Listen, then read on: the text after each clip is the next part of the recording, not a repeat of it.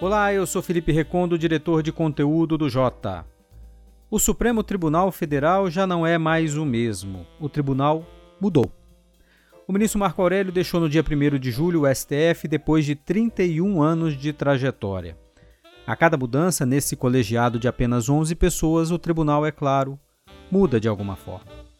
O Jota e o INSPER resolveram juntar um time de especialistas para discutir essas três décadas de Marco Aurélio e também para analisar o que vem pela frente agora com essa mudança no colegiado. Neste primeiro episódio, uma das marcas da passagem de Marco Aurélio pelo Supremo: como ele atuava no colegiado. Ele era realmente um ministro do contra? Marco Aurélio é o juiz com mais tempo em órgãos colegiados na magistratura do país. Foram 31 anos de STF, nove anos de Tribunal Superior do Trabalho e mais três anos como juiz no Tribunal Regional do Trabalho. Para analisar Marco Aurélio no Colegiado do Supremo, nós chamamos a advogada Damares Medina, que apresentou várias estatísticas que descrevem o ministro, Jefferson Mariano, da Universidade de São Paulo, que também com dados mostra um certo isolamento de Marco Aurélio, e Miguel Godoy, da Universidade Federal do Paraná, que questiona o compromisso do ministro Marco Aurélio com a coletividade do STF. Quem mediou esse primeiro debate sobre Marco Aurélio e o STF foi o professor Diego Werneck, INSPER. Obrigado, Felipe. Essa, a ideia desse webinário, como o Felipe falou, dessa série de, de webinários, é, é a mesma linha do que a gente fez quando o ministro Celso Mello se aposentou, que é usar a trajetória de um ministro, lá o Celso Mello aqui, o ministro Marco Aurélio, no momento da sua saída do tribunal, para pensar a instituição e as transformações pelas quais ela passou de maneira mais ampla, né, desde a da democratização. Então, claro que o foco desse webinário é o ministro Marco Aurélio, né, seu perfil, sua forma de atuar, né, é, as mudanças que ele pode ter capitaneado é, nesse, nessas três décadas de tribunal, né, o que fica após a sua saída dessa, dessa, desse impacto, mas é uma janela para pensar o Supremo de forma mais ampla. Né? Então, o, o convite para os especialistas, para os analistas que a gente chama para esses webinários, é um convite para usar a trajetória e as perguntas que a gente faz sobre o ministro específico para tentar pensar e responder perguntas mais amplas sobre o Supremo, seu papel, seus suas, suas dificuldades e possíveis, né, possibilidade de, de reforma, inclusive, a partir de uma trajetória individual. E para começar essa, ah, eu queria agradecer também, né, a, a, a essa parceria com, com o Jota, é, que tem sido muito, muito, tem gerado, né, muita coisa legal. E eu é, também queria agradecer o apoio do Centro de Regulação e Democracia, do, do INSPER, especificamente para esse, esse projeto. E agradecer, antes de passar a palavra para os nossos convidados e nossas convidadas de hoje, agradecer pela gentileza de terem aceito o convite. Né? Então, vou apresentar nossos três participantes hoje. A gente começa com a Damares Medina, advogada doutora em Direito. Depois a gente vai ouvir o Jefferson Mariano Silva, cientista político, né, pós-doutorando do Departamento de Ciência Política da Universidade de São Paulo. E a gente conclui com a exposição do Miguel Godoy, professor de Direito Constitucional da Universidade Federal do Paraná. A ideia é que a gente tenha bastante tempo para debates, é o fim das três exposições, e a gente vai recolher algumas perguntas eventualmente do, do YouTube. Então, quem quiser fazer perguntas no YouTube, no, no, no próprio seção de comentários do YouTube, eu vou estar olhando e selecionando algumas conforme der tempo para incluir junto com as perguntas que eu e Felipe vamos fazer após as exposições. Então, agradecendo mais uma vez né, a Damares, ao Jefferson, ao Miguel, pela gentileza de participar. A gente começa, então, passando a palavra para Damares. Damares, muito obrigado. Passo para você. Olá, boa tarde. Boa tarde, Diego. Boa tarde, Felipe, Jefferson, Miguel e a todos que nos ouvem hoje. Eu queria agradecer o convite do Inspire, do Jota, dizer que é um privilégio poder falar e compartilhar um pouco da minha experiência com o Supremo Tribunal Federal como cientista jurídica, pesquisadora e, sobretudo, como advogada. Eu queria saudar e destacar a a, a, o acerto ao montar um painel que pudesse trazer essa visão política da atuação, constitucional, tecnicamente falando, e numa perspectiva também da advocacia, como é advogar com o ministro Marco Aurélio. E eu vou usar como pano de fundo o tema que foi proposto, que foi o processo decisório. Né? Como que o ministro Marco Aurélio lida com o processo decisório na perspectiva da advocacia. E como o Diego muito bem colocou, nós não podemos falar sobre o ministro Marco Aurélio, nem o ministro do Supremo, sem contextualizar o que é ser ministro do Supremo e lançando a seguinte reflexão: como se forma o ministro do Supremo, né? Porque nós sabemos da guerra das indicações e da tensão que é inerente, que vai começar daqui a pouco com a aposentadoria do ministro Marco Aurélio, mas é interessante notar que a gente pode dividir o Supremo em ciclos de indicações, em ciclos de presidentes que indicam, e uma característica que permeia, talvez um certo elo condutor, que permeia todas essas indicações, formando um núcleo comum a partir dos ministros que determinado presidente indica. Então, eu acho interessante, eu sempre faço esse acompanhamento de todos os ministros do Supremo Tribunal Federal, desde Visconde de Sabará, que foi é, indicada em 1890, e aí nós temos aqui né, quem indicou, o que fazia, de onde veio, onde estudou, quando se aposentou, etc. e tal. E o ministro Marco Aurélio é, de fato, a aposentadoria do ministro Marco Aurélio, na minha opinião, ela marca o fim de um ciclo do Supremo Tribunal Federal em vários aspectos. Né? Nós tivemos o ministro Celso de Mello e o ministro Marco Aurélio como um dos últimos ministros da era antiga do Supremo, Celso de Mello mais ainda, né? E o ministro Marco Aurélio indicado pelo Fernando Collor, né? E é importante, eu acho, a gente destacar também o que, que significa estarmos discutindo a aposentadoria do ministro Marco Aurélio e do ministro Celso de Mello em 2021. Né? Nós não podemos perder de vista que até a PEC da Bengala, que é a emenda constitucional que ampliou o limite de aposentadoria compulsória dos servidores públicos em geral no Brasil, os dois ministros teriam se aposentado ainda no governo Dilma Rousseff e o PT passaria a poder indicar 13 dos 11 ministros do Supremo Tribunal Federal. Então, se nós virmos aqui, ó, todos esses ministros aqui foram indicados né, pelos governos do PT, os dois mandatos de Lula e de Dilma Rousseff. Se não tivesse tido a PEC da Bengala, também o Celso de Mello e o Marco Aurélio teriam se aposentado antes do impeachment da Dilma Rousseff. E aí eu lanço aqui, antes de falar do ministro Marco Aurélio propriamente dito, uma reflexão para futuros debates, né? porque eu acho interessante nós tentarmos falar no Supremo do Fernando Henrique Cardoso, no Supremo do Celso de Mello. É difícil, porque cada um desses presidentes, até o José Sarney, indicaram muito poucos ministros.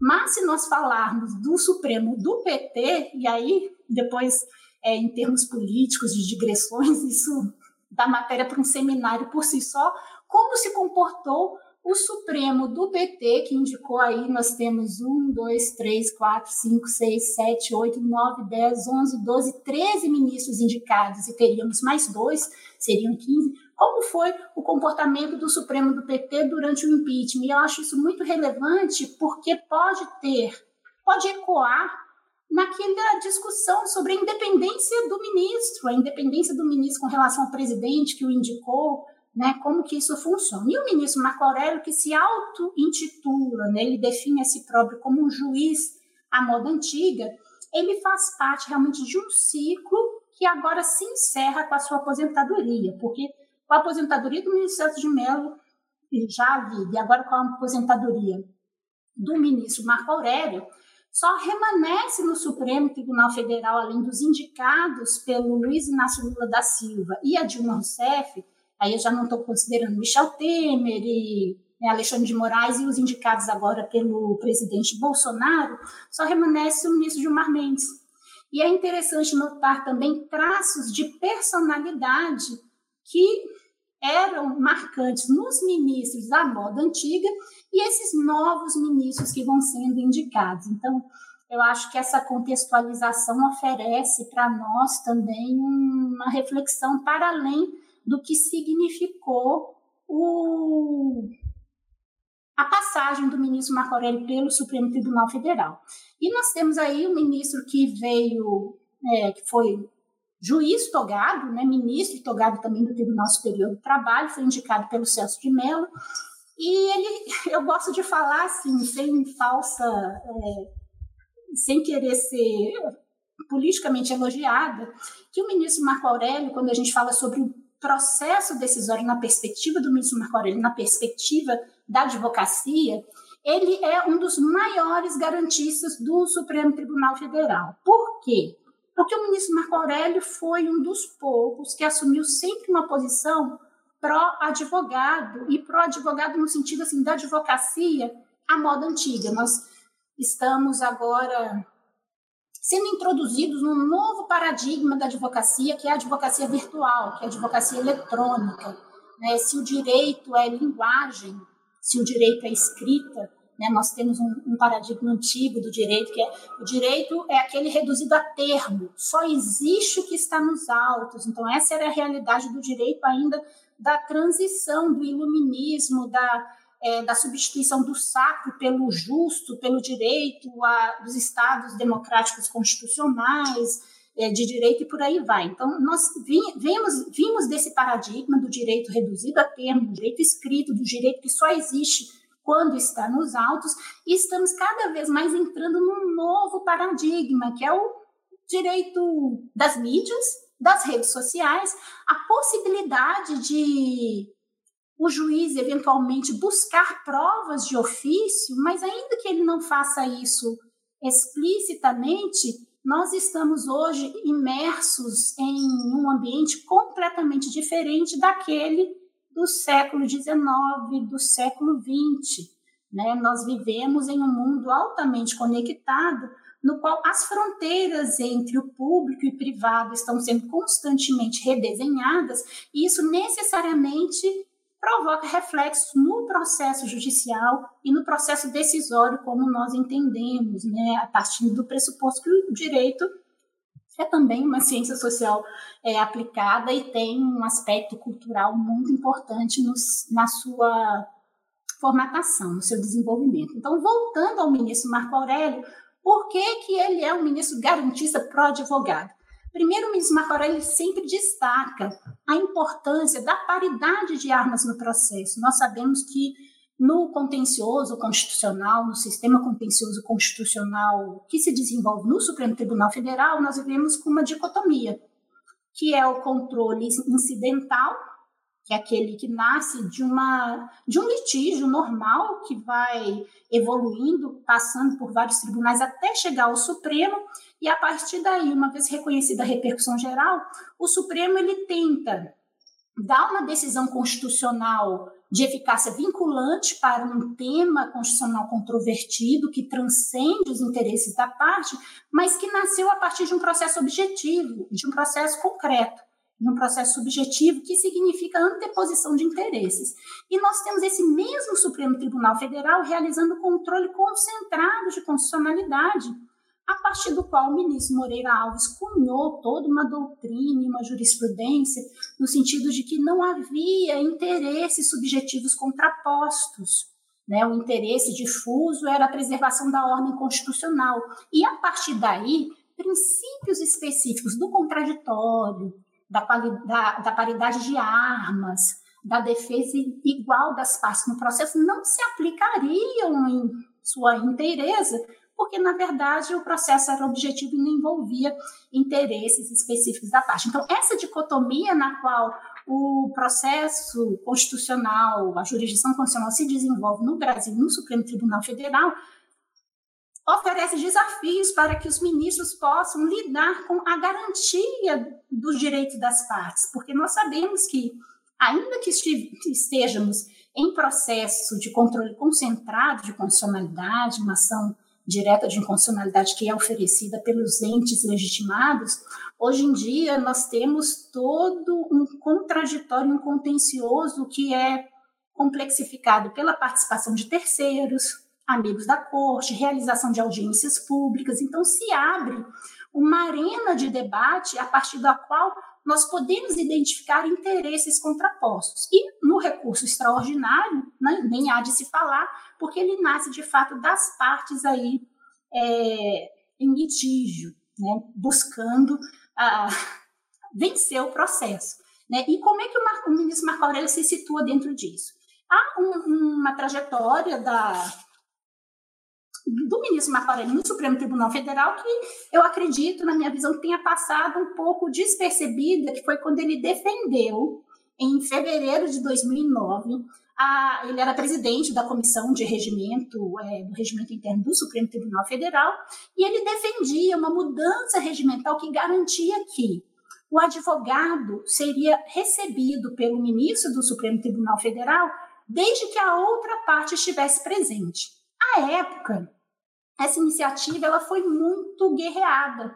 É, a OAB ela se posicionou rapidamente contrária à iniciativa, porque, lembrando, direito é linguagem, né? e a forma, o discurso a partir do qual essa iniciativa do ministro Marco Aurélio, que já contava com o apoio de sete ministros à época, foi é, divulgada para, pela, pela imprensa em geral, dizia que o Supremo tentava restringir o acesso dos advogados aos ministros do Supremo Tribunal Federal. Ao passo que a tentativa era garantir que o acesso do advogado ao ministro do Supremo Tribunal Federal necessariamente viesse acompanhado pela outra parte. E é muito interessante é, resgatarmos todas as falas do ministro Marco Aurélio à época dessa emenda regimental, que ele dizia exatamente da paridade de armas. Nós sabemos que a advocacia no Supremo Tribunal Federal há inclusive uma uma, é, uma professora norte-americana, é, é, se não me falha o nome, é Ellen, Ellen Jeffries. Depois eu recordo o nome dela, não, não tenho aqui de cabeça. Ela, ela cunha uma expressão que é Clube dos Advogados da Suprema Corte. E nós sabemos, como advogados, que o Supremo Tribunal Federal, ele é um locus muito específico e privilegiado de acessos. E na literatura nacional, é, nos artigos e os especialistas que se dedicam a esse tema no Supremo Tribunal Federal e no Brasil, né, quando a gente fala de processo decisório, como se dá o processo decisório, essa fase que antecede a decisão, que são as audiências com ministros do Supremo Tribunal Federal, é muito pouco explorada. Né? Nós temos aqui um artigo que é praticamente único, que é da Juliana Cesário Alvim, que fala das cancelas invisíveis, dos embargos auriculares, como funciona esse processo decisório no Supremo Tribunal Federal, como funciona o acesso ao ministro Marco Aurélio. Né? Na minha experiência de 20 anos de advocacia exclusiva no Supremo Tribunal Federal, né, o nosso escritório ele é especialista só em contencioso constitucional, nós não fazemos outro tipo de processo. Eu tive a oportunidade de despachar com todos os ministros do Supremo, à exceção do ministro Alexandre de Moraes e do Nunes Marques, e o ministro Marco Aurélio é um ministro extremamente aberto, extremamente sensível aos argumentos que são apresentados, e aí a grande questão que se coloca é se a audiência com o ministro é importante.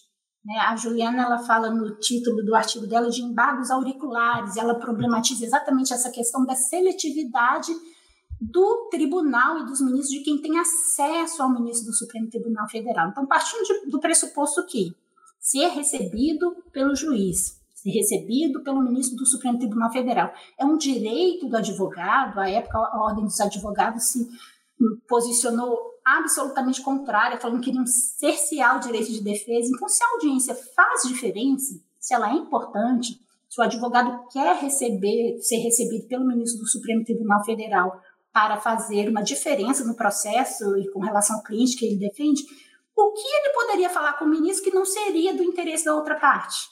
Né? Então, na verdade, o ministro Marco Aurélio ele capitaneou essa iniciativa como presidente da Comissão de Regimento Interno do Supremo Tribunal Federal, foi rapidamente bombardeado por várias posições contrárias, a ponto de, alguns dias depois, ele retroceder, voltar atrás e retirar sequer a proposta é, de votação, que já tinha adesão de outros sete ministros, desculpem aí pelo avião, e isso, para mim, foi muito marcante, porque na época, como advogada, é, nós sabemos a dificuldade que é ser recebida pelo Supremo Tribunal Federal e não ter do, de toda a ciência dos argumentos que a outra parte do processo pode estar trazendo para o ministro.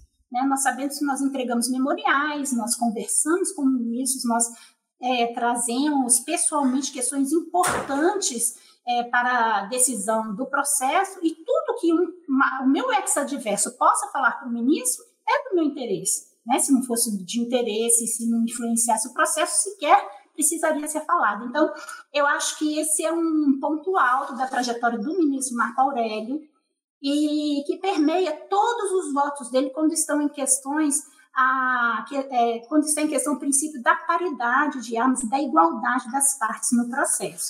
E nessa mesma tônica, eu gostaria de destacar também, já trazendo um pouco mais para o presente, as modificações recentes que o Supremo passou, que já vinham acontecendo desde 2019 na presidência do ministro Dias Toffoli, se nós rememorarmos o discurso de posse do ministro Dias Toffoli, tem uma passagem que ele diz que o virtual é o novo real. Então, se o Covid, se a pandemia, o distanciamento social serviu para potencializar e catalisar todo esse processo de virtualização da jurisdição constitucional, já havia, desde sempre, sendo gestado e encaminhado esse movimento de virtualização dos julgamentos, principalmente os julgamentos colegiados. E daí as controvertidas ampliações da competência do plenário virtual e o posicionamento isoladamente contra do ministro Marco Aurélio, com ênfase justamente no direito das partes, na necessidade de não só do diálogo entre os membros do tribunal, entre é, os ministros do Supremo Tribunal Federal, a necessidade de você ter é, essa fase deliberativa, que até nos julgamentos presenciais encontra uma certa resistência, né? Nós sabemos do trabalho do professor uh, José Virgílio Afonso da Silva, que trata exatamente do déficit deliberativo do processo decisório do Supremo Tribunal Federal. Fala-se hoje em dia também em decisões é, pseudo-colegiadas, né, que seriam colegiadas só na forma, mas materialmente seriam decisões monocráticas. Né? Então, toda essa questão da deliberação no processo decisório no Supremo Tribunal Federal já é tematizada, mas que no julgamento virtual é ainda mais agravada, mais aprofundada esse, aprofundado esse déficit deliberativo. E o ministro Marco Aurélio sempre se posiciona contrário a essa aplicação, a essa ampliação e se auto-intitulando mais uma vez um juiz à moda antiga. E um juiz à moda antiga que se agarra firmemente essa visão de igualdade das partes, de paridade de armas, de defesa dos direitos do advogado no processo. E eu sempre vi esse episódio específico da emenda regimental que condicionava a, o recebimento do advogado à presença da outra parte como uma tentativa de assegurar materialmente essa igualdade de armas do, das partes em litígio no Supremo Tribunal Federal. E uh, situado o ministro Marco Aurélio nesse quadrante de um ministro garantista, é, e eu acho que a personalidade dele também mostra muito isso, acho que é um dos ministros que é mais autêntico nos julgamentos no plenário virtual.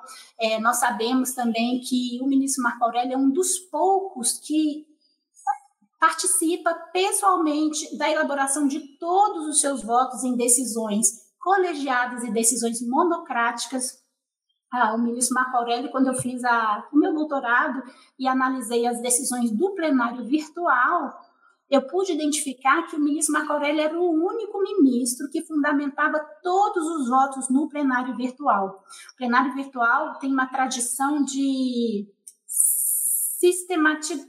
é, sinteticidade. Né? As decisões elas são menos extensas do que as decisões presencialmente tomadas. Essa é uma das características do julgamento virtual. E a maioria dos ministros vota da seguinte forma: o relator faz o relatório e apoia seu voto, consistente por extenso. Os outros ministros simplesmente acompanham, não aduzem razões de voto, né? De acordo, sim, não. O ministro Marco Aurélio é o único que em todos os processos do Supremo Tribunal Federal, no plenário virtual, no período que eu acompanhei, que foi de 2017 de 2007, quando foi criado o plenário virtual, até 2004, quando eu encerrei o período de minha pesquisa, o ministro Marco Aurélio ele fundamentava todos os votos que ele relatava e todos os votos que ele participava como não relator. E isso, de fato, era um diferencial, porque quando está em, em questão a, a, carga processual, o overload de processo no Supremo Tribunal Federal, é muito fácil o ministro argumentar com a possibilidade de que ah, é, muito, é, é muito extenso, eu não tenho condição de participar de todos os plenários virtuais, eu não tenho condição de fundamentar todos os votos no plenário virtual, além daqueles em que eu sou relator. Então, quando há um ministro que efetivamente fundamenta todos os votos, que participa de todos os plenários, que esse, esse, já esse perfil é o perfil do ministro Dias Toffoli, é curioso notar como que o perfil decisório dos ministros uh, reflete a ideologia que eles adotam, né? Quando o ministro Dias Toffoli na presidência fala que o virtual é o novo real, o perfil decisório dele no plenário virtual já indicava isso, porque ele era o único ministro, ministro que nunca tinha se abstido de nenhum voto no plenário virtual. Então é muito interessante isso. E o ministro Marco Aurélio era o único ministro que fundamentava todos os seus votos no plenário virtual e não apenas aqueles nos quais ele era relator. Então, para contextualizar o que, que significa ser um ministro do Supremo Tribunal Federal e fundamentar todos os votos do Supremo Tribunal Federal, eu gostaria de compartilhar com vocês, até né, como advogada, também tentando me aproximar uh, dos desafios que os meus colegas enfrentam aí na, é, no sistema contencioso constitucional, a nova página de estatística do Supremo Tribunal Federal, que eu achei brilhante, que eu acho importante, que é uma ferramenta de advocacia e de pesquisa uh, jurídica também muito interessante. Né? Então, quando a gente fala de processo decisório, como é que decide, como se forma o ministro do Supremo Tribunal Federal, é importante a gente conhecer o que eles encaram no dia a dia. Então, se nós formos aqui no nessa página de estatística, selecionar como exemplo, claro, já caminhando para o encerramento, que acho que eu já falei demais, uh, o ano passado, nós podemos selecionar as decisões monocráticas, as decisões do plenário e as decisões da turma. Uh, estabelecido esse filtro aqui é indiferente, pode ser colegiado ou monocrático, nós vamos analisar um pouco de como o ministro Marco Aurélio decidiu no ano de 2020. E aí nós temos um total de aproximadamente 8 mil decisões tomadas durante o ano de 2020. Eu até faço um cálculo aqui muito simplificado, que provavelmente está errado, porque matemática não é meu forte, mas só para a gente refletir como é que uh, é, tentar, é, num exercício de alteridade de, de empatia, nos colocar na toga do ministro, do julgador, né? porque o ministro ele recebe advogado, ele recebe as autoridades, ele despacha os processos, ele enfrenta as questões políticas inerentes aos assuntos altamente complexos que o Supremo tem decidido.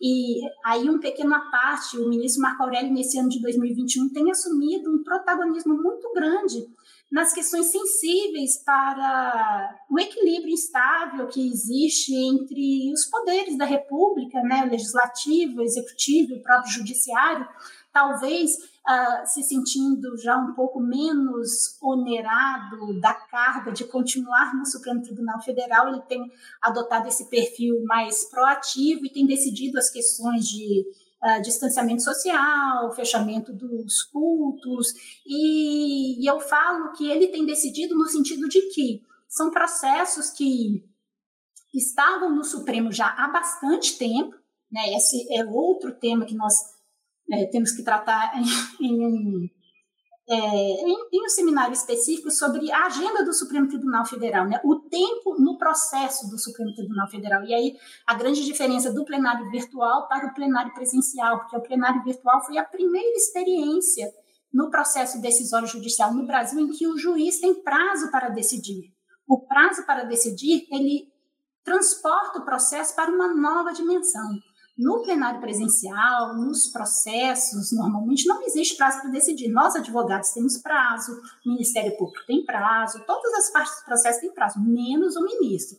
Então, nesse cenário de que eu posso decidir a qualquer momento, alguns processos que estavam em tramitação desde o ano passado, até há mais de dois anos, são trazidos à pauta, são colocados à decisão como uma forma de temperar o ambiente político e essa relação entre o Supremo Tribunal Federal, o Poder Judiciário e o Executivo e uma possível intermediação desse conflito e desse equilíbrio estável entre o Legislativo também. Então, é, nesse contexto todo, o que, que significa o ministro do Supremo Tribunal Federal decidir aproximadamente 8 mil decisões, 8 mil processos no ano de 2020? Né? Nessas decisões 3.097 foram colegiadas, elas foram tomadas ou no plenário presencial, no plenário virtual também, ou nas turmas, e 4.878 decisões monocráticas. Então, quando a gente imagina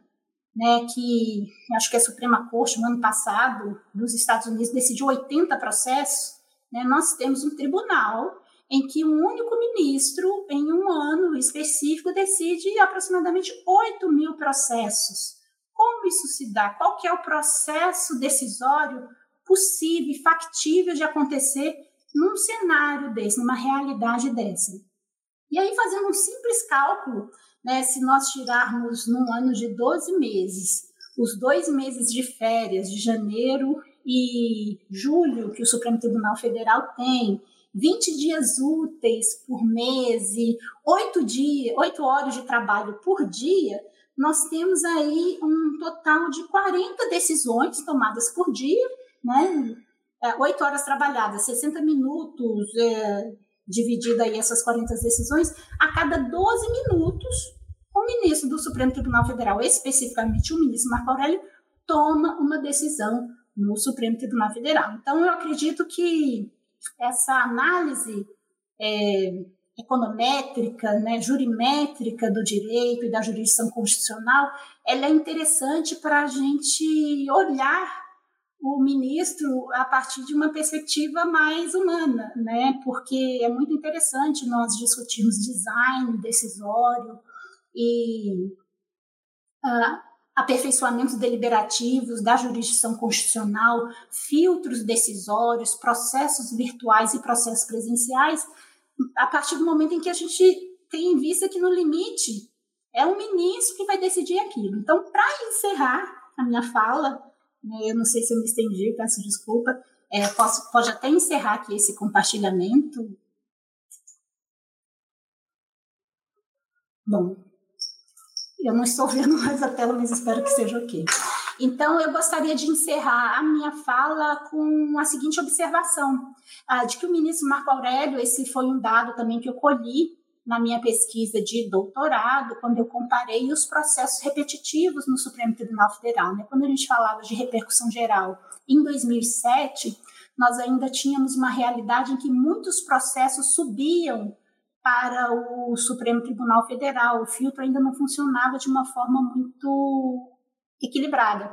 E o ministro Marco Aurélio, por conta desse processo decisório típico dele, de participar ativamente em cada um dos votos que ele profere, ele faz questão de dizer que ele não delega para assessoria nada além do relatório no processo, ele é o ministro que tem menos decisões contraditórias com ele mesmo.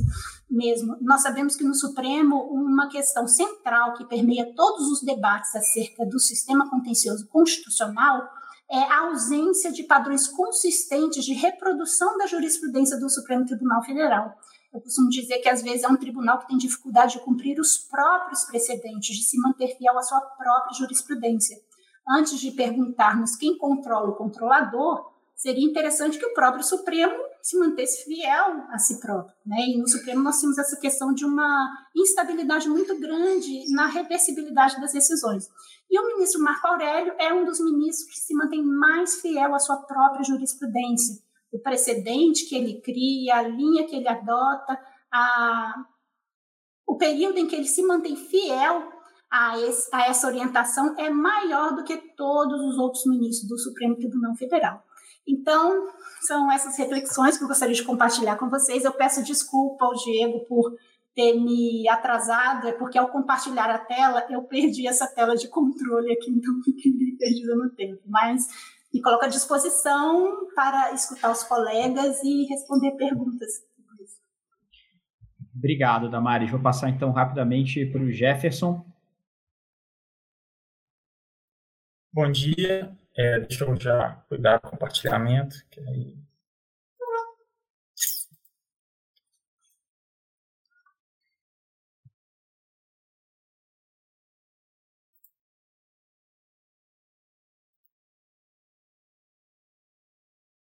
Hum.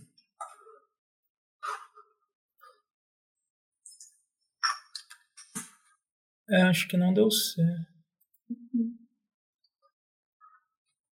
Só um segundo.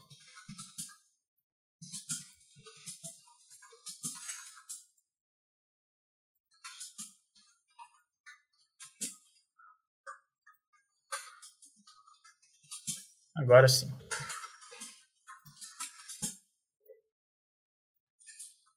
É, bom dia. Eu queria começar, antes de mais nada, agradecendo a todo mundo que nos ouve, nos assiste. Quero agradecer também aos organizadores, o Felipe e Diego, pelo convite. É, eu, eu refleti, acho que nos estudos judiciais brasileiros ainda a gente não, não atingiu, Diego, o estágio de produzir explicações sistemáticas sobre o comportamento de cada ministro do Supremo. E me parece que essa série que você e o Felipe Recondo organizam é mais um passo nessa direção, somada com a que foi organizada anteriormente em função da aposentadoria do Celso de Mello. Então, por isso eu deixo aqui também meus cumprimentos a vocês, aproveito para cumprimentar o Miguel Godoy e a Damares Medina, a quem eu acompanho no seminário de hoje. É, muito bem, a tarefa que me coube foi a de falar um pouco sobre os votos vencidos do ministro Marco Aurélio. E se o assunto é falar dos votos vencidos do Marco Aurélio, então não falta assunto. É, deixa eu passar aqui os slides.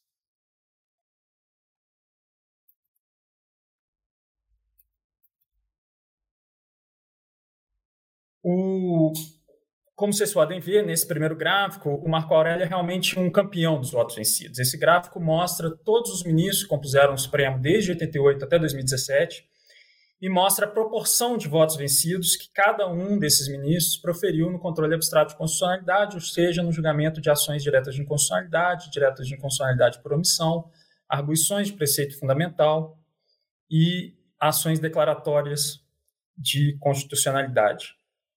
É,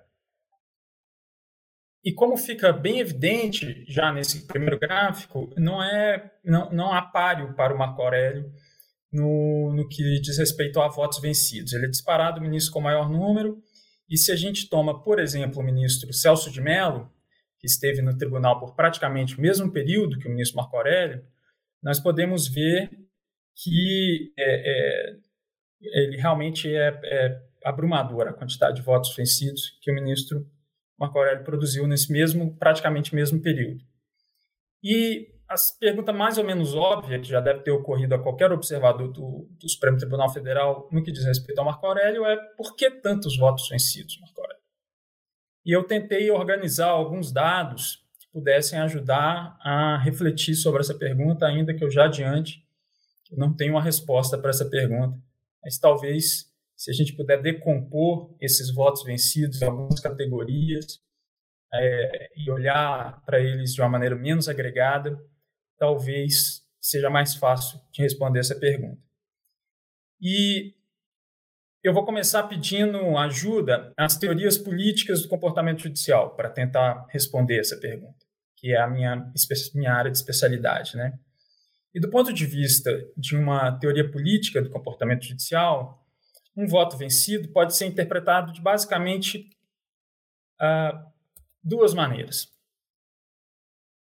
É, assumindo que os ministros do Supremo conhecem razoavelmente bem as preferências uns dos outros, afinal de contas eles convivem em geral por bastante tempo e interagem com, com certa regularidade, então assumindo que eles conhecem bem as preferências uns dos outros, ou seja, que eles capaz de imaginar mais ou menos quais são os resultados que cada um deles gostaria que determinado julgamento tivesse, então, com esse pressuposto, o voto vencido resulta ou de uma estratégia para formar uma maioria, uma estratégia que fracassou, por isso um voto vencido, ou, de outro lado, a manifestação de uma preferência sabidamente minoritária, o, ministro decide, mesmo sabendo que vai perder, registrar um voto que ele sabe que, que será derrotado.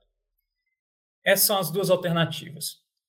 Dito de outro modo, o ministro pode proferir um voto vencido tanto quando ele está em busca de vencer uma votação, quanto quando ele está, é, ele sabe que não tem nenhuma chance de ser vencedor. O ponto dessa distinção é que são tanto maiores os, os quanto maiores os custos do dissenso, tanto menores, tanto menos frequentes tendem a ser os votos desse último tipo, os votos que é, simplesmente manifestam uma preferência sabidamente minoritária, que não tem nenhuma pretensão de formar uma maioria.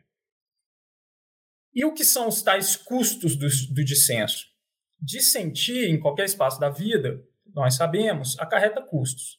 Materialmente divergir toma tempo, exige esforço. Imaterialmente divergir, dependendo da frequência, pode provocar uma espécie de má fama da pessoa que diverge. É pouco cooperativo, ou pode soar pouco cooperativo, um colega que sempre diverge dos demais. Mesmo em situações que todos os participantes sabem que não há a menor chance de que a divergência produza efeitos na deliberação, isso é custoso para tornar a deliberação mais custosa. A divergência inveterada é, além de tudo, cansativa para quem diverge, para quem escuta ou lê a divergência. Ela toma tempo de todas as pessoas é, envolvidas e acarreta custo de oportunidade. Ela pode causar atritos, indisposições, rivalidades, enfim, em um espaço em que é preciso agregar preferência, somar voto. O colega que sempre diverge pode ser visto com uma certa desconfiança e pode deixar de ser um, um, um, par considerado para o cultivo de alianças. Então, em uma palavra, divergir é custoso. É... E no Supremo não é diferente. É...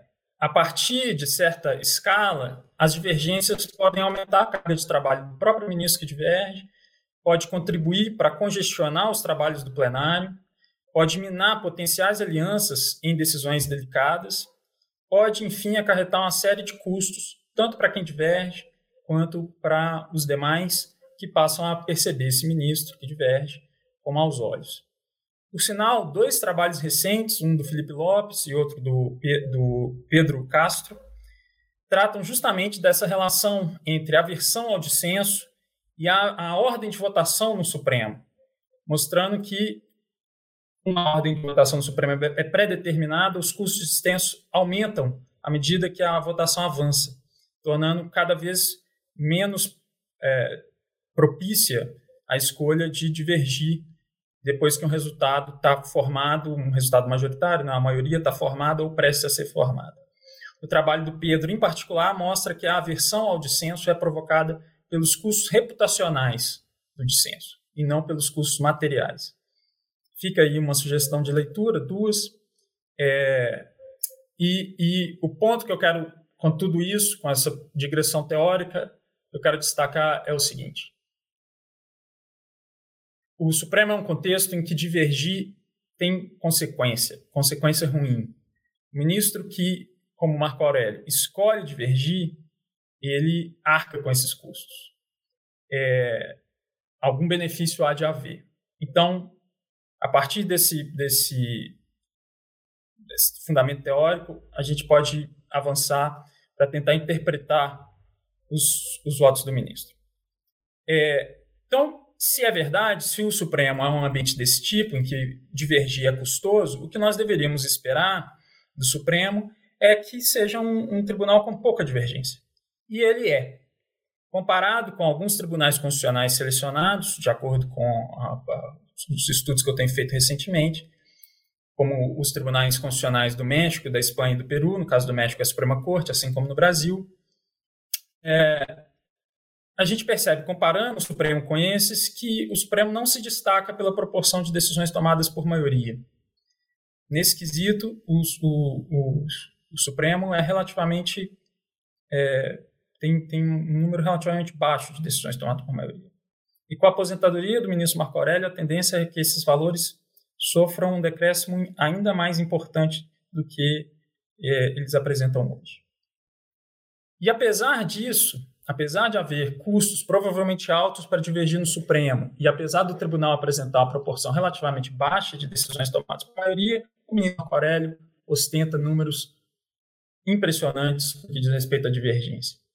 E no caso dele, é muito claro que em boa parte do, das suas divergências não há a menor pretensão de tentar formar uma maioria. São votos do segundo tipo que eu mencionei, votos que apenas manifestam uma preferência sabidamente minoritária. E isso é evidenciado de maneira patente pelo que eu vou chamar aqui de voto isolado. Por voto isolado, eu entendo aquele voto vencido que não foi acompanhado por nenhum outro ministro. Se o número de votos vencidos do ministro Marco Aurélio já supera em muito o, o dos demais, o número de votos isolados é, é ainda mais impressionante. É, e me parece que aqui nós temos uma primeira pista importante para ajudar a responder a pergunta que eu fiz no início da apresentação. Por que tantos votos vencidos, Marco Aurélio?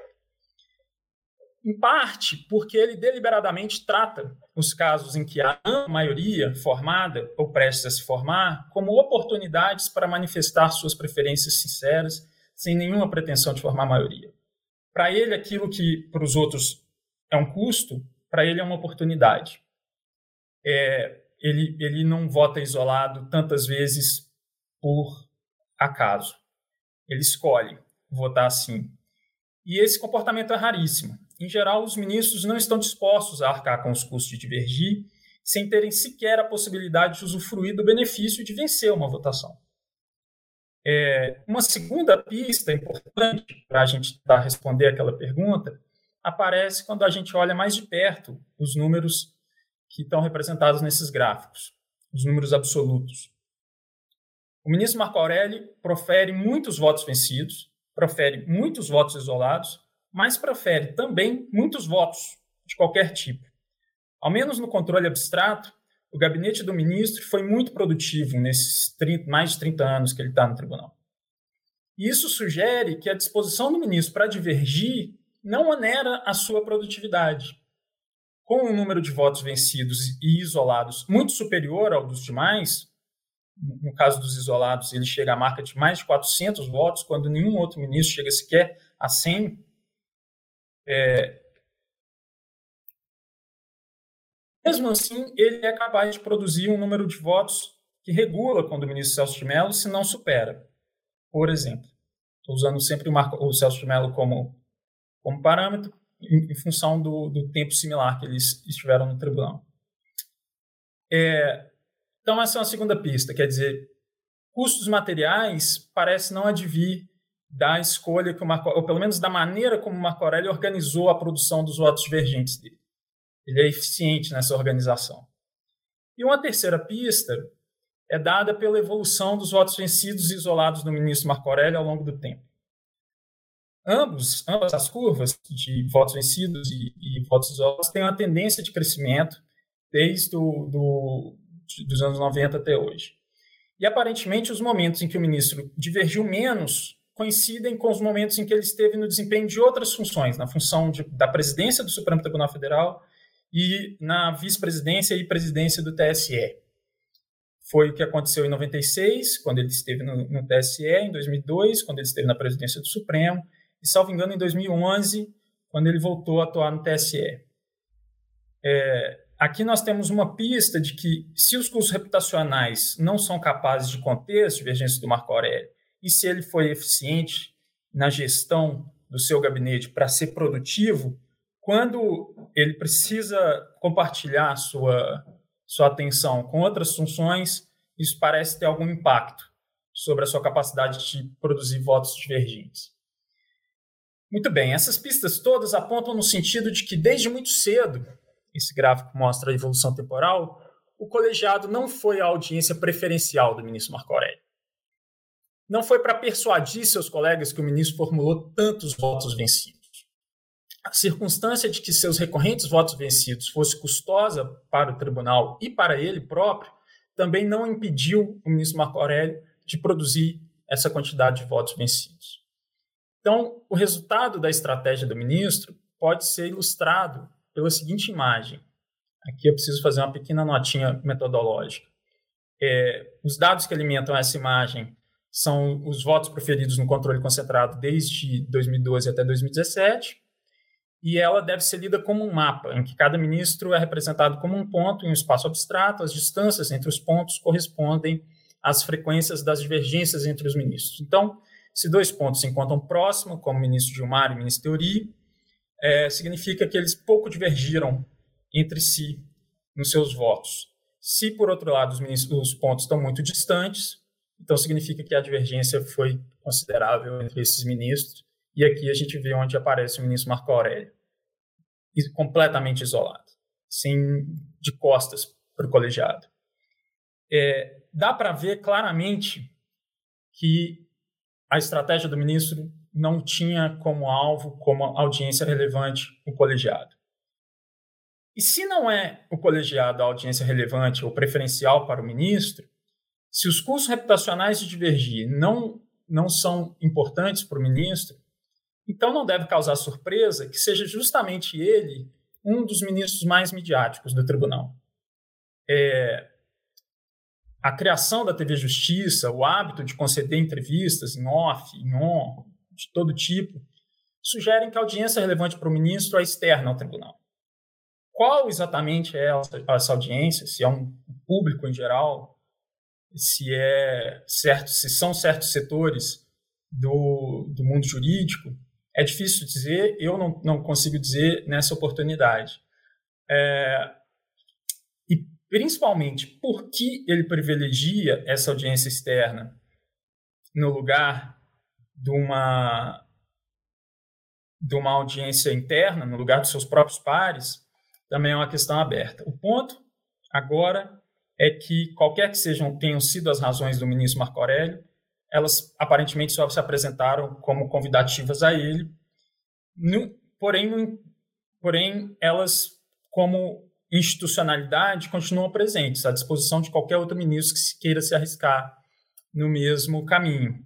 Talvez a aposentadoria do ministro Marco Aurélio seja a grande novidade nesse sentido. Talvez ela represente um ponto de virada para que os ministros renovem um certo pacto que torne realmente é, mais onerosos os custos de divergir e, e impeça que no futuro outros ministros possam se arriscar pelo caminho de dialogar preferencialmente com audiências externas. Isso é mais ou menos o, o, mais próximo que eu consegui chegar de uma resposta à pergunta como por que, por que tantos votos vencidos Marco Aurélio e essa era a contribuição que eu queria trazer para vocês, fico à disposição. Tio. Muito obrigado, Jefferson. Vou passar então para o Miguel. Miguel, por favor.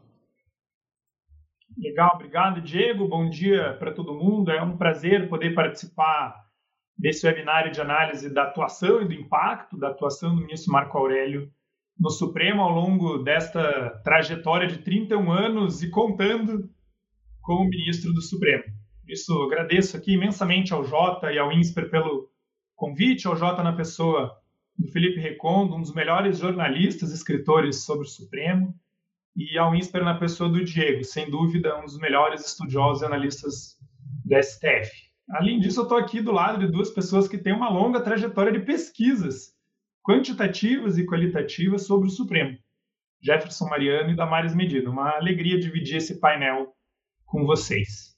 E é mesmo um prazer poder estar com pessoas tão qualificadas para falar de um ministro tão singular como o ministro Marco Aurélio Mello. Um ministro marcante e importante. Ministro marcante por seus votos. Jefferson mostrou votos vencedores, vencidos e que se tornaram vencedores, ou que ficaram mesmo como votos vencidos clivando o plenário. E marcante ainda pela sua postura, comportamentos públicos, como Jefferson também mostrou, um ministro quase sempre disposto a falar e a dar a sua opinião publicamente. E ainda um ministro importante, porque é um ministro longevo como poucos, e que por isso teve o que muito poucos ministros têm: tempo um grande tempo de mandato no Supremo. E assim como a Damares falou no início, não só o ministro Marco Aurélio integrou diferentes composições do Supremo, como também participou de praticamente todos os principais casos do STF. O meu ângulo de análise hoje aqui circunscreve a atuação do ministro Marco Aurélio Mello no colegiado, especificamente sobre os poderes do relator e as decisões monocráticas.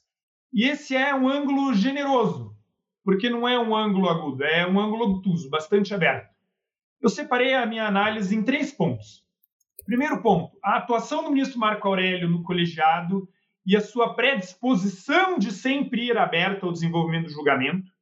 Segundo ponto, a atuação do ministro Marco Aurélio de acordo com a sua ciência e consciência. Vou tratar a partir de dois casos significativos e encerrar com as lições que ficam do ministro Marco Aurélio. Então vamos lá. Primeiro ponto: a atuação do ministro Marco Aurélio no colegiado e a sua predisposição de sempre ir aberto ao desenvolvimento do julgamento. O ministro Marco Aurélio, em diversas oportunidades, fez questão de registrar que sempre se dispôs a ir aberto a toda e qualquer rota do caso a partir das sustentações orais e do voto do relator. Afinal, como ele mesmo diz, eu não troco figurinhas. Quando os outros ministros é, o procuravam para uma decisão consensual. Aliás, uma passagem muito bem contada no livro Os 11, do Felipe Recondo e do Luiz Weber. E essa forma de se colocar e atuar tem um aspecto positivo, relevante e pouco praticado hoje no Supremo. O de estar aberto à deliberação e a um trabalho efetivamente colegiado. O de se deixar ser persuadido pelas sustentações orais, pelo voto indicativo do ministro relator e, a partir disso, se engajar numa troca de argumentos, tomando sustentações orais e voto indicativo do relator como pontos de partida e não como pontos de chegada. Por outro lado, essa forma de se colocar e atuar tem um aspecto negativo. Se o ministro Marco Aurélio não troca figurinhas, então quando ele precisa decidir, ele também decide sem avisar ninguém. Ele decide sozinho. Não tem deliberação e não tem colegiado. O caso da DPF 402 sobre quem pode ou não ocupar os cargos que estão na linha de substituição do presidente da República, artigo 80 da Constituição, ilustrou bem esse aspecto negativo. Lá, na época áurea da Lava Jato, o ministro Zavascki era relator de um pedido de medida cautelar feito pela PGR para afastar o então presidente da Câmara dos Deputados, deputado Eduardo Cunha. Mas o ministro Teori não decidiu de plano o afastamento, não decidiu a medida cautelar. Enquanto ele analisava esse pedido e decidia se afastava ou não o deputado Eduardo Cunha da presidência da Câmara, a rede ajuizou a DPF 402 sob o argumento de que quem ocupa o cargo que está na linha de substituição do presidente da República, presidente da Câmara dos Deputados, presidente do Senado Federal, presidente Supremo, não pode ser réu em ação penal. Porque se o presidente da República se torna réu por crime comum, ele fica suspenso das suas funções artigo 86 do eh, parágrafo 1 da Constituição. Como o Eduardo Cunha tinha se tornado réu perante o Supremo, a rede ajuiza a DPF 402 e pede o afastamento dele da presidência da Câmara. E a DPF cai no colo do ministro Marco Aurélio. Naqueles anos de 2016, os tempos eram super turbulentos. Bom, os de hoje também são, mas era uma turbulência diferente. É, fosse em razão da Lava Jato, em razão da tensão política e ameaça de impeachment que caminhava em marcha rápida e hoje nem marcha. É, o ministro Marco Aurélio, nessa DPF, não falou com ninguém. E ninguém foi falar com ele. Mas dava para imaginar que ele podia dar a liminar sozinho e afastar o Cunha. E o ministro tem teoria, numa decisão bastante concertada com os outros ministros, retoma aquele pedido de medida cautelar da PGR e afasta o deputado Eduardo Cunha da Câmara leva a liminar imediatamente para referendo do plenário, e o resultado, como a gente sabe, foi 11 a 0 pelo afastamento do Cunha. Mas e a DPF 402 do ministro Marco Aurélio? Ficou para outro momento. Mas voltou à tona meses depois, com o pedido de afastamento do então presidente do Senado, Renan Calheiros, hoje o relator da CPI da pandemia, porque ele também tinha se tornado réu. E aí o ministro Marco Aurélio, dessa vez, fez o que se supôs antes. Ele deu a liminar, afastou o senador Renan Calheiros da presidência do Senado. E a confusão não foi pequena. Para começar, Renan Calheiros se recusou a receber a intimação da decisão. E no referendo da decisão, o ministro Marco Aurélio ficou vencido. O Supremo decidiu que quem ocupa o cargo de linha de substituição do presidente da República e também está na condição de réu não pode assumir a presidência, mas também não está impedido de continuar a exercer a chefia do seu órgão de origem. Esse caso da DPF 402 reflete bem aqui como interagir com os pares, trocar figurinhas, não só não é vedado, como também não é algo necessariamente ruim. Aliás, pode ser importante, às vezes até mesmo necessário, como bem percebeu o ministro Elisa Vasque. E também como ficou nítido com a solução intermediária encontrada pelo plenário do Supremo na DPF 402. Quer dizer, é, estar aberto a um trabalho colegiado, a um desenvolvimento deliberativo do julgamento, não significa que o único modo de interação entre os ministros se restringe ao espaço do plenário. Trocar figurinha também pode ser trocar argumento, refinar posição, não é, necessariamente combinar voto. Por isso, a lição que fica dessa postura e modo de atuar do ministro Marco Aurélio é como o colegiado importa, como o julgamento, as suas etapas podem ser mais bem aproveitados pelos ministros. Mas também como é possível, ou melhor, como é necessário haver maior e melhor interação entre os ministros do Supremo. Segundo ponto da minha análise. A atuação do ministro Marco Aurélio de acordo com a sua ciência e consciência. Dois casos significativos que, que ilustram essa atuação de acordo com sua ciência e consciência. O ministro Marco Aurélio sempre disse julgar de acordo com a ciência e consciência e, consciência, e consciência possuídos. Ele recorreu a essa dupla, ciência e consciência, em inúmeras ocasiões geralmente para demonstrar o rigor que ele tem no segmento da ciência do direito e na sua coerência com a sua consciência. Na verdade, ele nunca explicou muito bem que rigor é esse. É um rigor normativo? É um rigor interpretativo? De qual interpretação? Um rigor fiel ao que já foi decidido antes pelo Supremo? Não sabemos. Também nunca explicou que consciência é essa é uma consciência de si, mas para os outros é uma consciência sobre as suas compreensões sobre o direito e assim sobre a uniformidade decisória? É difícil dizer. Mas o nosso papel aqui como analista é observar e estudar essa atuação do ministro, essa dupla argumentativa, ciência e consciência, sob a melhor luz, do melhor modo possível. Ou seja, para que a gente possa entender da melhor forma a atuação do ministro Marco Aurélio.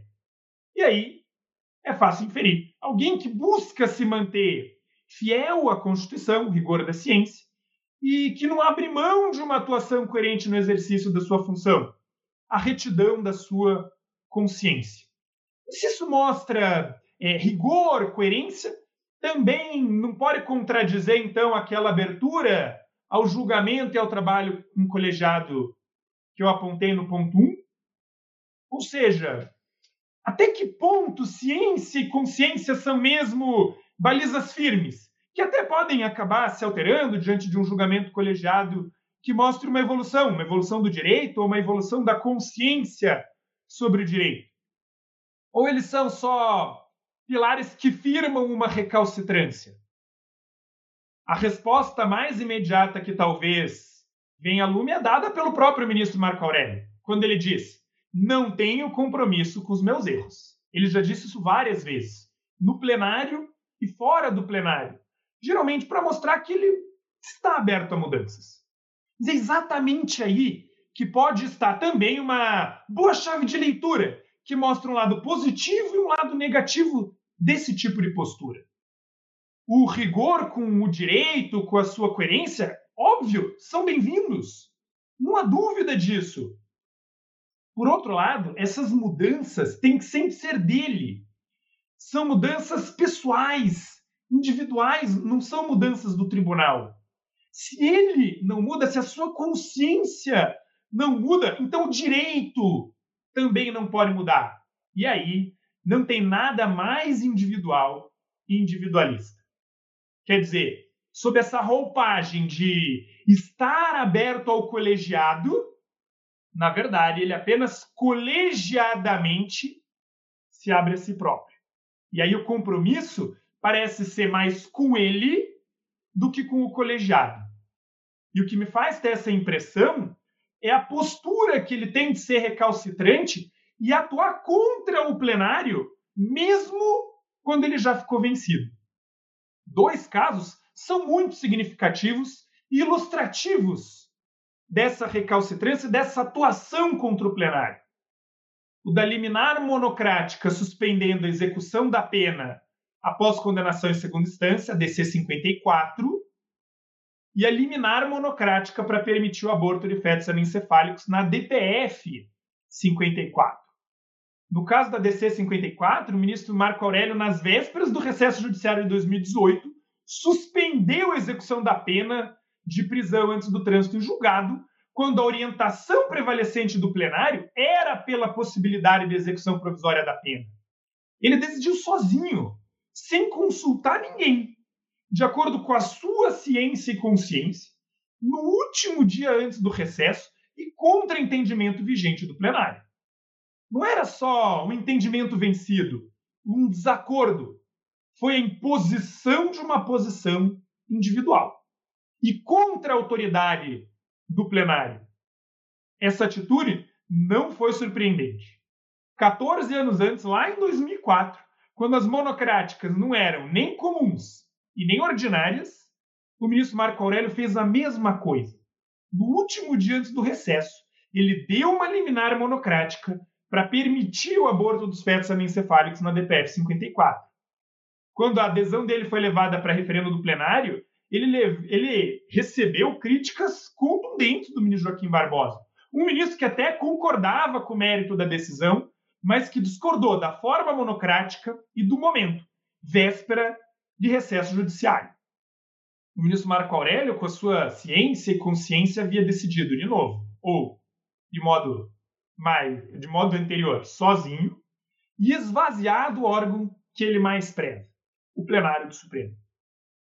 A mesma coisa aconteceu depois na DC 54.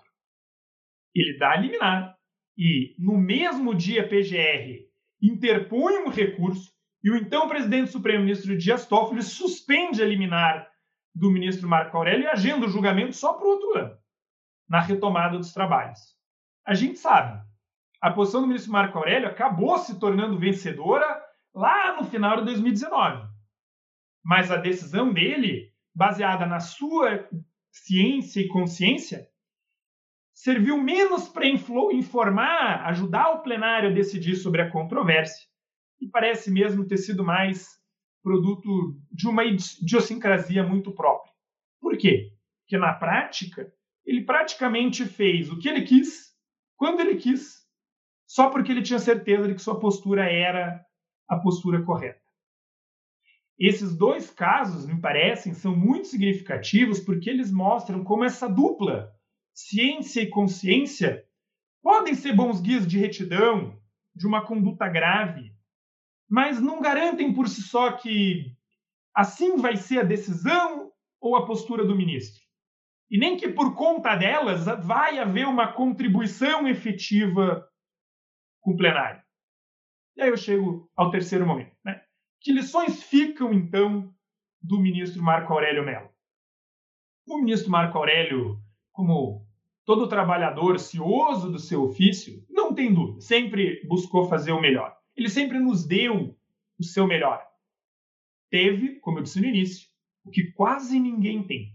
Teve tempo, trabalho, experiência, teve possibilidades para formar e conformar o plenário, para vencer e ficar vencido essa postura dele grave, sempre pública, muito transparente, essa busca por rigor, coerência, acho que são a maior prova disso.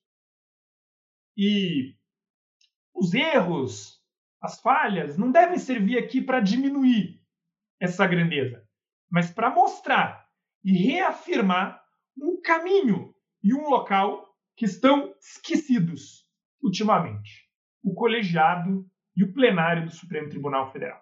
Acho que essa é a lição que fica do ministro Marco Aurélio. É isso. Muito obrigado, Miguel. Obrigado, Damari, Jefferson, Miguel. Eu, eu separei aqui algumas questões para lançar de volta para o painel. A gente tem ainda bastante tempo para conversar. Então, primeira, primeira pesquei algumas algumas ideias-chave de algumas das, das apresentações, né? Então, acho que na apresentação da, da Damares aparece uma ideia, várias ideias interessantes, mas uma que eu vou destacar nessa primeira intervenção minha é a ideia do ministro Marco Aurélio sempre fiel a si mesmo, né? A Damares levantou vários temas que são importantes para uma visão completa da, da, do papel do Marco Aurélio no colegiado. Mas essa imagem do fiel a si mesmo me, me chamou a atenção, é, porque ela me faz pensar né, fiel a si mesmo em contraposição a, ao quê? Quando a gente formula nesses termos, né, fiel a si mesmo, parece que agir diferente é ser infiel, de alguma forma, é, é ruim. E aí eu vou colocar a Damares em contraposição ao Miguel, talvez, né? E ouvir um pouco como é que vocês conversam sobre a seguinte questão. É, o Miguel está colocando, o Miguel mesmo fez essa, essa, essa, foi nessa linha também, né? Será que ao ser fiel a si mesmo, fazer o que você quer, quando você quer, do jeito que você quer, ao longo do tempo, não pode colocar, né, desenfatizar, para dizer o mínimo, e talvez prejudicar outros objetivos relevantes do que, que é um colegiado. E eu queria ouvir especificamente a, a Damares sobre, sobre isso. Né? Tem a ver com a fala do Jefferson, já vou chegar nisso também. Mas, por exemplo, respeito à jurisprudência do tribunal, né? respeito ao colegiado, o Miguel já destacou bastante. Mas eu queria chamar, chamar atenção à ideia de respeito a decisões passadas, né? é, um, se o ministro sempre mantém a sua posição, ele pode até mudar quando ele quiser nos termos dele. Mas se não muda quando perde, onde há espaço na maneira do ministro Marco Aurélio de estar no colegiado, de respeitar o que o colegiado já decidiu, o que, que seria a jurisprudência do tribunal. Isso tem algum peso? Deveria ter algum peso? E, e, e, que imagem a jurisprudência tem, né? o que, que a gente pode reconstruir, o que, que seria a jurisprudência para o ministro Marco Aurélio no colegiado da Mares. É especialmente interessante na perspectiva de alguém que também advoga, né? que não é só uma preocupação, é, digamos assim, é, teórica, o conceitual do que, que, se espera que seja um precedente de jurisprudência, é algo que concretamente importa muito também para advogados, né? Saber que decisões passadas vão ser recebidas de uma certa maneira pelos, pelos integrantes do Supremo, com algum grau de deferência. Então, essa seria a minha primeira, minha primeira questão. Ela é mais para Damares, mas acho que tem a ver com coisas que todos falaram. Então, não vou fazer nenhuma questão específica para ninguém. Vocês é, é, vão se alternando e, e pontuando o que vocês acharem relevante. É, com relação à fala do, do Jefferson, né? Marco Aurélio aparece na fala, o Jefferson é, levanta maneiras de responder ao enigma Marco Aurélio, né? Que, como é que o ministro pode votar tão vencido assim? Tem várias, várias hipóteses plausíveis que fazem bastante sentido.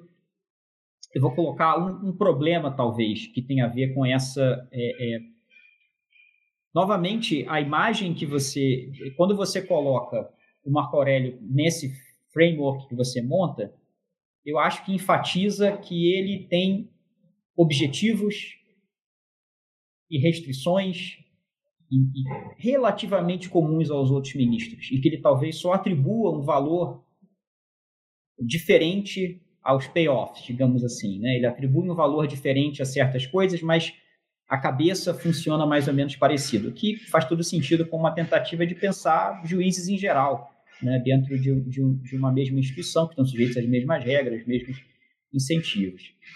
É, mas tem uma premissa aí, né, você falou, pode ser uma oportunidade de manifestar uma premissa sincera sabendo que vai perder. É, tem uma premissa aí que talvez que as posições dele sejam, no geral, tão normais quanto as dos outros. As posições são posições normais. Ocorre que o ministro Marco Aurélio é um ministro que, dado, né, ou pelo menos, ele, ele não vai com uma frequência acima da média ter posições radicais. Né? As posições vão estar distribuídas de forma mais ou menos normal ao longo do tempo. E o ministro Marco Aurélio, nesse cenário de posições que se presume como distribuídas normalmente entre os ministros, é o ministro que escolhe, não, eu vou dar aquele passo além para é, dialogar com certas audiências, me afirmar individualmente nesse tribunal. Você apontou várias, várias leituras, várias possibilidades, mas aí eu quero apontar a possibilidade de que essa premissa não seja verdadeira, de que o ministro Marco Aurélio é um ministro que é, não é a preferência sincera necessariamente, é um ministro que exagera certos aspectos de algo que tem um núcleo de preferência sincera. Não é que ele não acredita no que ele vota, né? Mas ele procura questões, às vezes idiosincráticas, para se colocar é, é, como vencido. Né? Então, ele, é como se ele criasse espectros de controvérsia que não fariam parte daquela decisão normalmente. Ele acaba assumindo posições um tanto quanto radicais. E aí eu vou colocar a minha pergunta, Jefferson. Será que às vezes não é possível entender que as posições são tomadas porque serão minoritárias, justamente partindo da sua premissa? Né? Não, não, é, não é, é diferente de dizer eu sei que eu vou perder, mas eu vou fazer isso para sinalizar. É, eu só vou fazer isso porque eu vou perder. Certo? Então, por exemplo, é, a gente vai ter chance de discutir os votos vencidos do Marco Aurélio mais vezes nesse seminário, mas é interessante imaginar como é que seria o Brasil se votos vencidos do Marco Aurélio tivessem prevalecido. O CNJ não existiria, por exemplo. É, é, você dizer que né, uma instituição é inconstitucional, na sua, na sua essência, é, é, muito diferente se você sabe que você vai perder e se você sabe que, de certa forma, tem chance da sua posição prevalecer. Então, essa é uma minha contestando um pouco essa premissa de que as posições são normais, o que muda é, é, é o que ele faz com posições que poderiam ser as quaisquer ministros. Será que não há uma, uma, uma seleção pela, posição que tem chance de perder, pela posição mais radical que tem chance de perder, e o quanto que isso afetaria a sua leitura dos dados, se essa possibilidade faz alguma diferença. É, e, Miguel, eu acho que você pegou casos muito, muito importantes né, de atuação individual do ministro Marco Aurélio, que me faz levantar outra pergunta para o colegiado e dialoga com a questão do Jefferson também, porque, se, e, e, com a exposição da Damares, se o ministro Marco Aurélio é esse ministro que tem uma certa afinidade por ficar na minoria, né, tem afinidade por ser fiel a si mesmo, ainda que isso implique perder, né, é, é interessante que você mostre alguns casos em que ele fez questão de tentar ganhar. Né? que não foram casos em que ele estava é, é, que era, era, era inconsequente no sentido mais descritivo, né? Ele não se preocupava com o que ia acontecer depois. E eu chamaria a atenção de um outro caso, que foi a atuação do ministro Marco Aurélio no mensalão, em que claramente para ali, se a gente pega o papel dele na, na votação dos embargos infringentes, era, era um ministro que queria, queria, que a posição dele prevalecesse. Chegou a escrever um artigo no jornal, né, antes do voto do, do Celso de Mello, dizendo como Celso Mello deveria votar, não com todas essas palavras, mas com 98% das palavras que eu usei nessa frase. Assim. Então, é, eu acho que é interessante, Miguel, pensar é, né, como, é que, como é que você vê essa. Né, como é que você encara essa, esses dois, essas duas chaves do ministro Marco Aurélio, né? Como é que a gente concilia o ministro que faz o que quer quando quer e muitas vezes quer, quer, quer vencer e age para tentar vencer, né? o que não tem nada de, de. Isso não é uma crítica, isso seria estranho se juízes que se importam das posições não quisessem vencer né, num colegiado. Mas como é que a gente concilia isso com os momentos em que é, é, esse poder individual usado como se quer, quando se quer, para o que se quer, não tem, na verdade, nenhum objetivo de vencer. Né? Se você conseguiria traçar essa diferença nos casos que você listou como exemplo. E aí, um último ponto, só muito pontual, a, influência deliberativa ou não do ministro Marco Aurélio, né? resumindo muitas coisas que, que, o Miguel falou e que a Damares falou também. eu, eu fico pensando só uma coisa que, que vale, talvez a gente enfatizar, já que esse é um debate sobre o colegiado, é que para além de ter de votar vencido ou não, o ministro Marco Aurélio me parece ser, sem nenhum dado específico sobre isso, só por leitura de, de acordos nesse tempo todo, um ministro que aparteia muito. Né? É um ministro que ele é, é verdade que ele fica satisfeito em, em, em ficar vencido, tudo bem, mas ele não se satisfaz simplesmente dar o seu voto e pronto. Ele é um ministro que é, é, é, dá trabalho para os seus colegas. Né? Isso, isso é uma coisa que me parece positiva, independentemente de qual seja o resultado do caso. Ele é um ministro que procura é, é, pressionar, cobrar os seus colegas pelos que eles dizem e pelos pontos que eles não estão é, trabalhando. Então, queria ouvir um pouco vocês sobre isso também, se essa não seria uma dimensão interessante para entender a atuação do ministro Marco Aurélio. Para além do resultado, para além das monocráticas, né, como ele interage com seus colegas no plenário. Essas são as minhas colocações, e aí deixo, passo a palavra, é, podemos repetir a mesma ordem, né? Ouvir a Damares primeiro e pedir só para, talvez se vocês puderem cada um falar um, um, um pouco, assim, né? Uns dois, três minutos, três minutos, e aí a gente faz várias rodadas, pode ser? Beleza. Achei tá. muito relevante e eu queria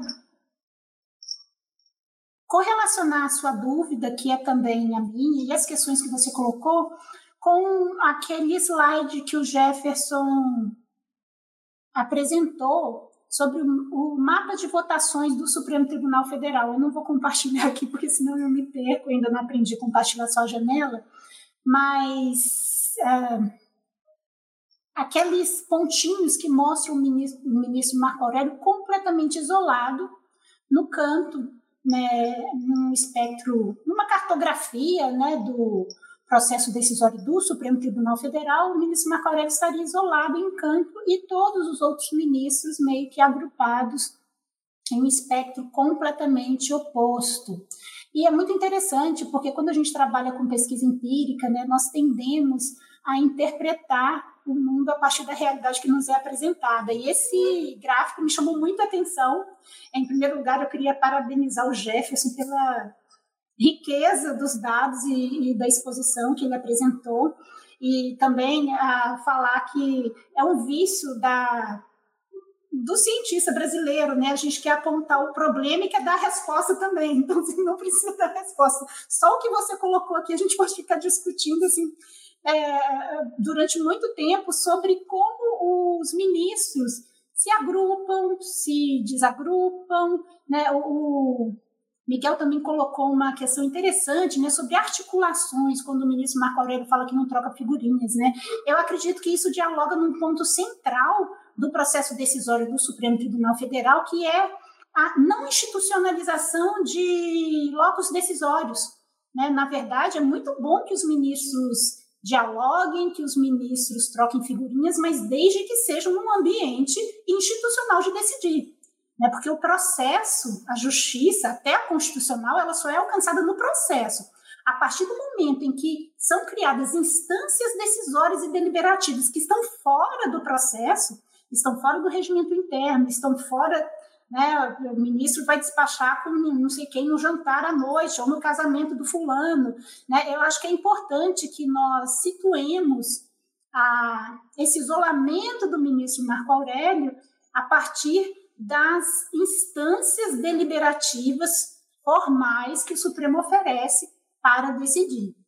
E aí eu queria trazer uma, uma lição que eu aprendi no ano de. Eu não vou falar o ano, porque senão eu já não consegui compartilhar aqui a tela, mas enfim, não vou nem falar o ano. Mas quando eu estava fazendo um MBA em Direito Empresarial e da, é, Direito Econômico e das Empresas, o meu professor era o Osiris de Azevedo Lopes Filho era um grande tributarista, um advogado de escola de Brasília, um grande jurista também. E quando ele falava do Marco Aurélio, ele me chamou a atenção pela primeira vez ah, para uma metáfora que ilustra muito bem, na minha visão, o que significa o dissenso do ministro Marco Aurélio. E o professor Osíris falava que o Marco Aurélio era o voto cupim. E o que é o voto cupim? É aquele voto que sabe que sozinho não vai vencer, mas que faz questão de deixar a, a, sua atuação na intenção de eventualmente ir roendo e corroendo esse bloco conjunto aqui e eventualmente virar um posicionamento do Supremo.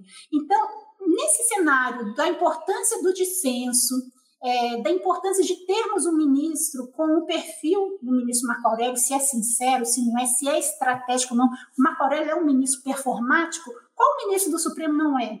Realmente a escolha de performance dele foi por via do dissenso. Mas até esse isolacionismo aqui, que mostra nesse slide que o Jefferson compartilhou, eu acho que nós precisamos, é, talvez, aprofundar esse debate, porque é um mapa de decisões que mostra o controle abstrato, que representa, eu acho que é, não sei se é me corrijam, por favor, porque eu não tenho esse dado atualizado, 10% ou 20% das decisões do Supremo Tribunal Federal de 2012 a 2017. Eu acho que nós, como cientistas jurídicos, nós menosprezamos o papel das decisões repetitivas do Supremo, daquelas pseudo-decisões colegiadas. A gente parte do pressuposto que o Supremo é o que aparece na TV Justiça.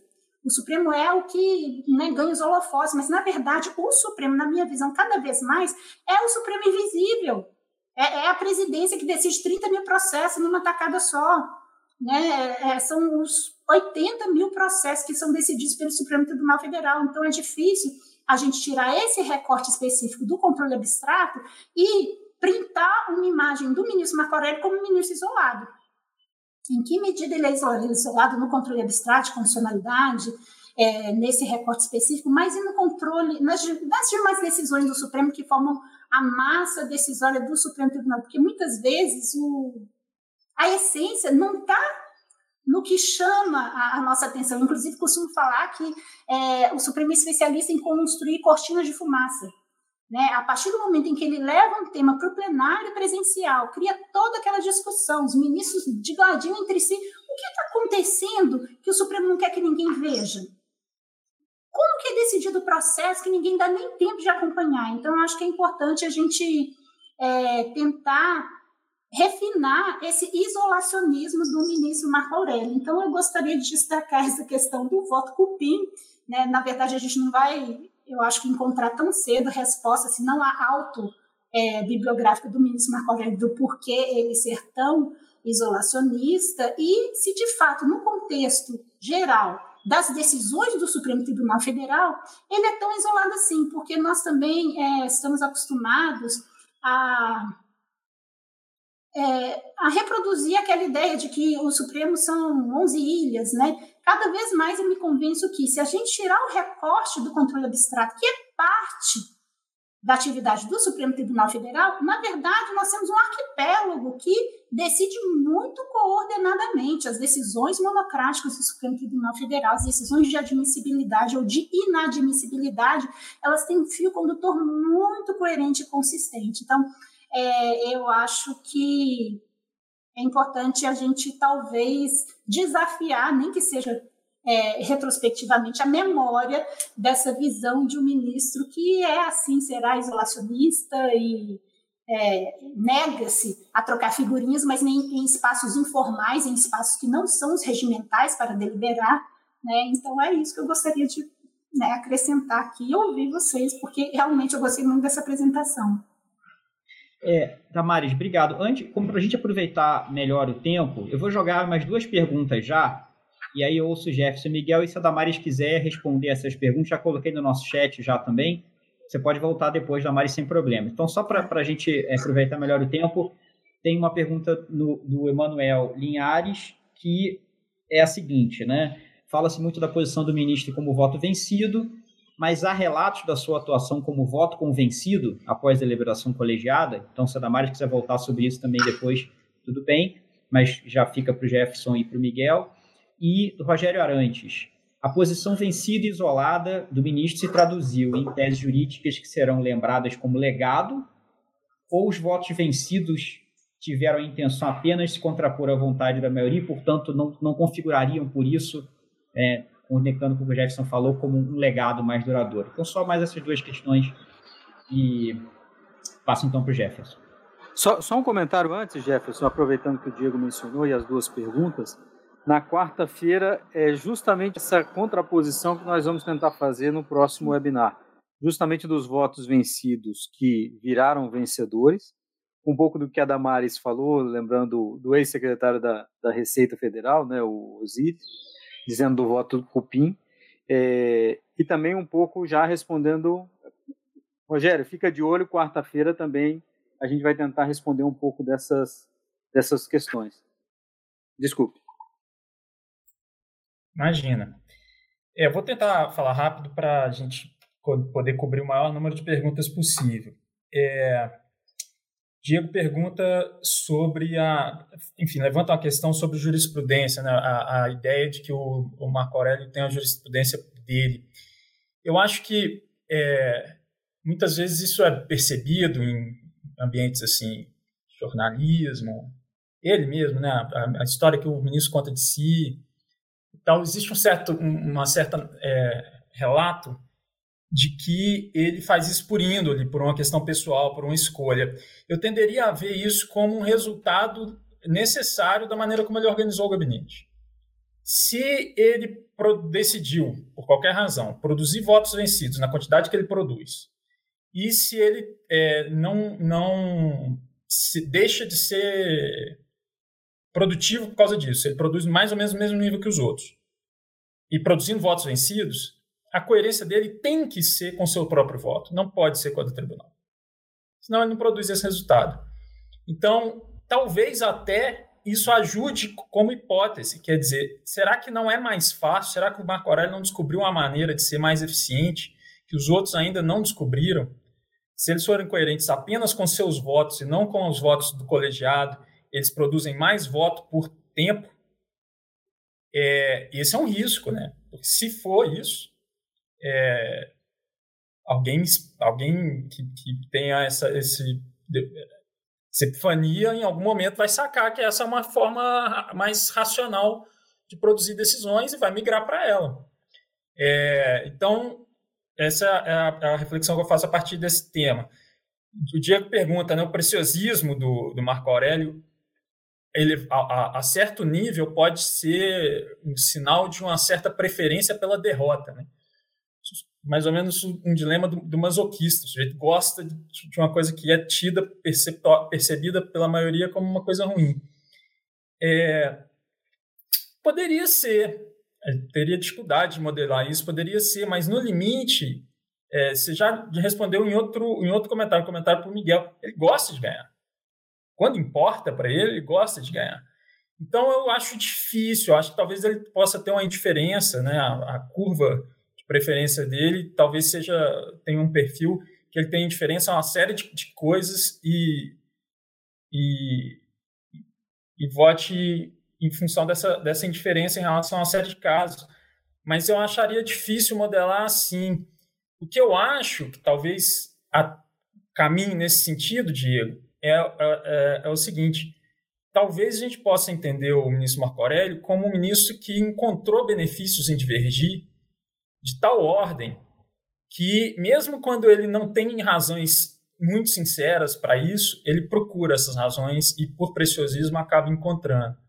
Quer dizer, se é recompensa para ele ser percebido como uma espécie de ombudsman do Supremo permanente, então ele é, essa essa atividade recompensadora ele revisita essa essa atividade mesmo quando não há, não há uma oportunidade clara para isso, ele cria. Mas é isso, a depender da. da, da de, de, de haver uma audiência externa, quer dizer, ele perder por um, por um gosto intrínseco pela derrota, eu não consigo ver sentido. Ele, ele, ele ser derrotado porque ele retira dessa derrota um, um benefício externo, talvez. Talvez ser derrotado seja o, o benefício, seja a derrota. Pode ser. Mas aí, ainda assim, eu, eu só consigo pensar isso em termos de um agente externo que, que assiste ele, ele perdendo. Ele perder sem ninguém ver e gostar, é, aí, aí é, parece um pouco irracional. É, o Emanuel, não, a parte, não me lembro mais quem. Ah, o Diego. Diego mencionou os apartes, é, que parece ser um ministro que aparteia muito.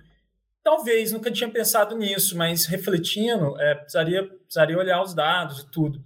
Mas acho que seria plausível a hipótese. Agora, eu me lembro de outros ministros notáveis por essa característica. Nisso, o Marco Aurélio não é, não é um ministro isolado. Né? O, o ministro Moreira Alves era notável por isso, o ministro Sepúlveda Pertence era notável por isso, para citar só dois que conviveram com o Marco Aurélio. É, mas talvez, recentemente, ele faça essa função ministro Gilmar Mendes hoje em dia, enfim, não sei. Teria que, precisaria mensurar isso de alguma maneira. O Emanuel pergunta sobre os votos convencidos. Emanuel, a professora Fabiana Lucide Oliveira, que também estará num, num, dos seminários do Jota dessa série em função do, do, da aposentadoria do Marco Aurélio, tem um texto em que ela examina os votos, as mudanças de voto é, em função da deliberação colegiada, que se chama Quando, se, quando a Corte se divide eu acho. É, publicado em 2018, se não me engano. E talvez lá tenha alguma evidência. Eu não sei, não me lembro de cabeça de um volume de, de é, ocasiões em que o ministro Marco Aurélio tenha sido convencido. Eu não acho que ele tenha, seja notável por isso. Mas, enfim, é, também a resposta é a mesma. Precisa, precisa ver os dados. É, o Rogério pergunta sobre os votos vencedores, né? Se os, se os, votos vencidos viram votos vencedores, viram legado. No volume que ele diverge, é impossível, né? Ele, teria, ele não poderia divergir tanto e vencer tanto. Seria uma, uma contradição pura e simples.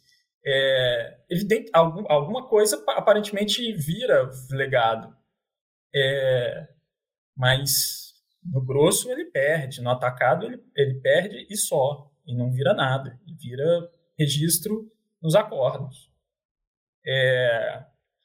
E o Rogério ainda sugere uma hipótese, que é a hipótese dele ter sido ter tido uma espécie de mal de origem, né? ter, ter pegado a pecha de primo do presidente, que o indicou muito cedo, e isso po possa ter contribuído para que ele tenha perseguido. Pode ser uma, uma hipótese que eu, que eu investiria, investindo na hipótese do Rogério, eu chegaria talvez à seguinte formulação. Talvez ele nunca tenha encontrado a ocasião de formar nenhum tipo de maioria e não tenha sobrado outra alternativa para ele a não ser perder sozinho. Essa é uma possibilidade, mas também precisaria pensar um desenho de pesquisa que permitisse testar essa hipótese. Né? É, enfim, tentei ser breve, mas acho que não consegui. Não, foi, valeu, Jefferson. Obrigado. Vou passar para o Miguel. Legal. Eu queria é, começar respondendo as perguntas, retomando a primeira que o Diego fez aqui para Damares, na sequência da resposta que a Damares deu. Quer dizer, é possível ser fiel a quem? É possível ser fiel a si? A correção que se entende adequada trabalhando em plenário? Eu vou dizer, olha, eu acho que, em primeiro lugar, é, a pergunta é importante pelo que falta no Supremo hoje: trabalho colegiado e deliberação. E eu diria, essa é uma boa lição do ministro Marco Aurélio, porque é possível ser fiel a, a si, mas essa fidelidade, e aí ele falta, aí ele erra, também pode e deve ser exercida em colegiado e no espaço do plenário. O problema é quando essa fidelidade a si rompe a natureza colegiada do tribunal. E aí, de novo, sob a roupagem de estar aberto ao colegiado, na verdade, ele apenas colegiadamente se abre a si próprio. E aí o compromisso é com ele, não é com o colegiado. Né? E o que me faz apostar nessa impressão é essa postura que ele tem de ser recalcitrante, mas não recalcitrante por ser fiel a si.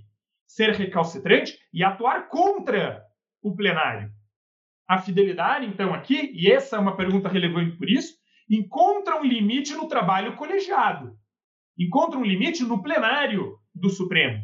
A possibilidade de se manter fiel a si, aquela consciência que se tem, ou aquela consciência que se tem sobre o direito à ciência que é correta, é ressaltar então o que se entende como erro do tribunal.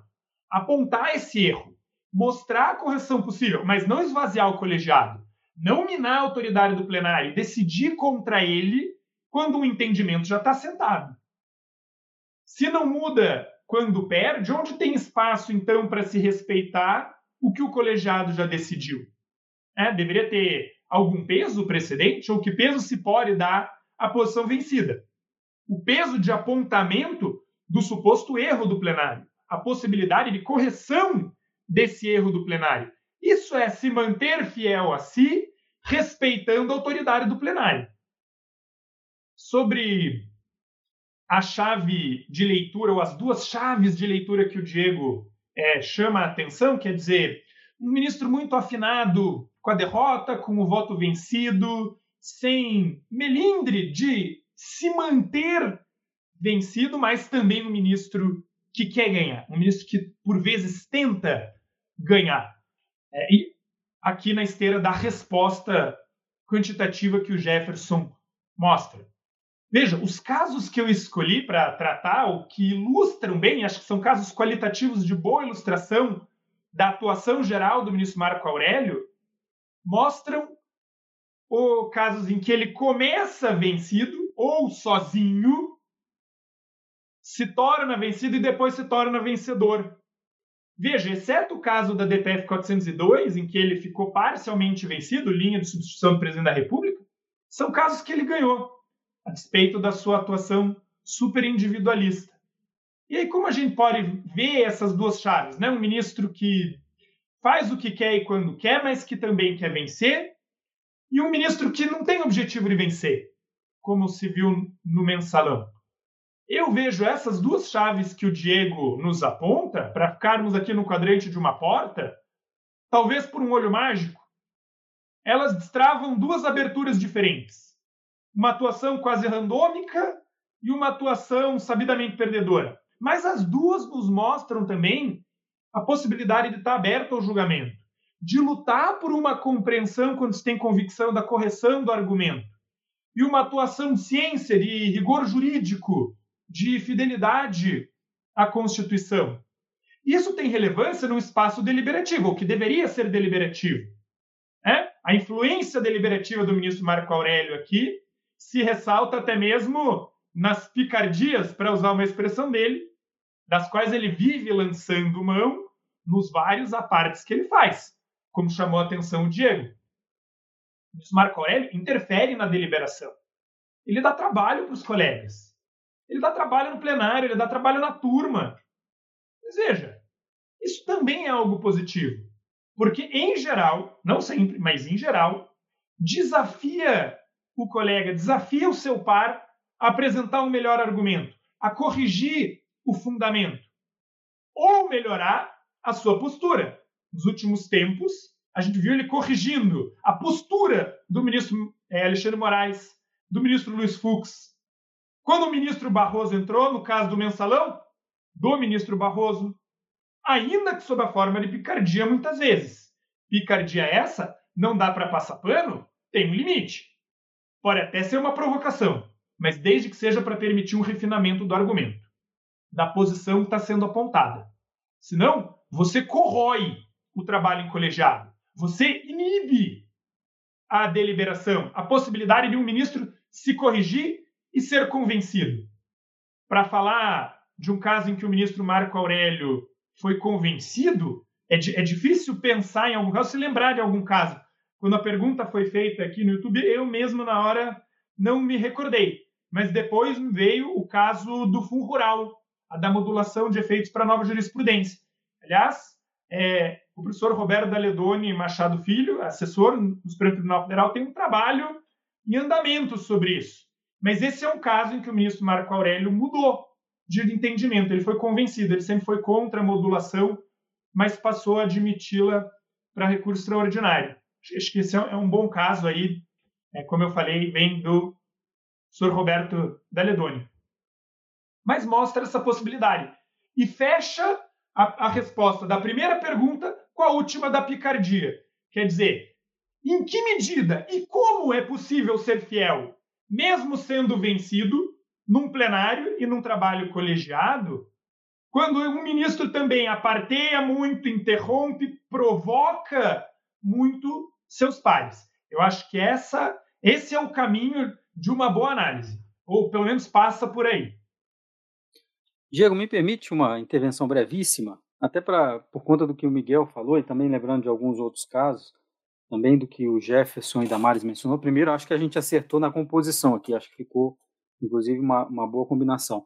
Mas vejo, Miguel, inclusive, uma pequena contradição do ministro Marco Aurélio, e talvez a gente, todos eles têm muitas contradições, mas uma dele, é, ele sempre diz que o, o relator passou a ser desrespeitado, não desrespeitado, mas passou a haver sempre 11 relatores para cada processo. A gente já ouviu dizendo isso, né? De que a, deveria haver uma deferência maior ao relator. Mas me parece uma contradição quando ele não tem a deferência pela jurisprudência do colegiado. Então, se existe uma demanda dele por maior deferência ao relator, como era da moda antiga, como diz Adamares, né, o último ministro da década de 90, todos agora só a partir de 2000, 2002, o ministro Gilmar Mendes, naquela época em que os ministros iam para o plenário sem nem saber o que ia ser julgado, né? porque os processos eram chamados ali no susto, o relator lia o voto e os ministros votavam de improviso. Marco Aurélio se mantém assim. Né? Você falou, Miguel, que o ministro Marco Aurélio dá trabalho para os ministros, porque provoca e tal, dá trabalho também para os assessores. Né?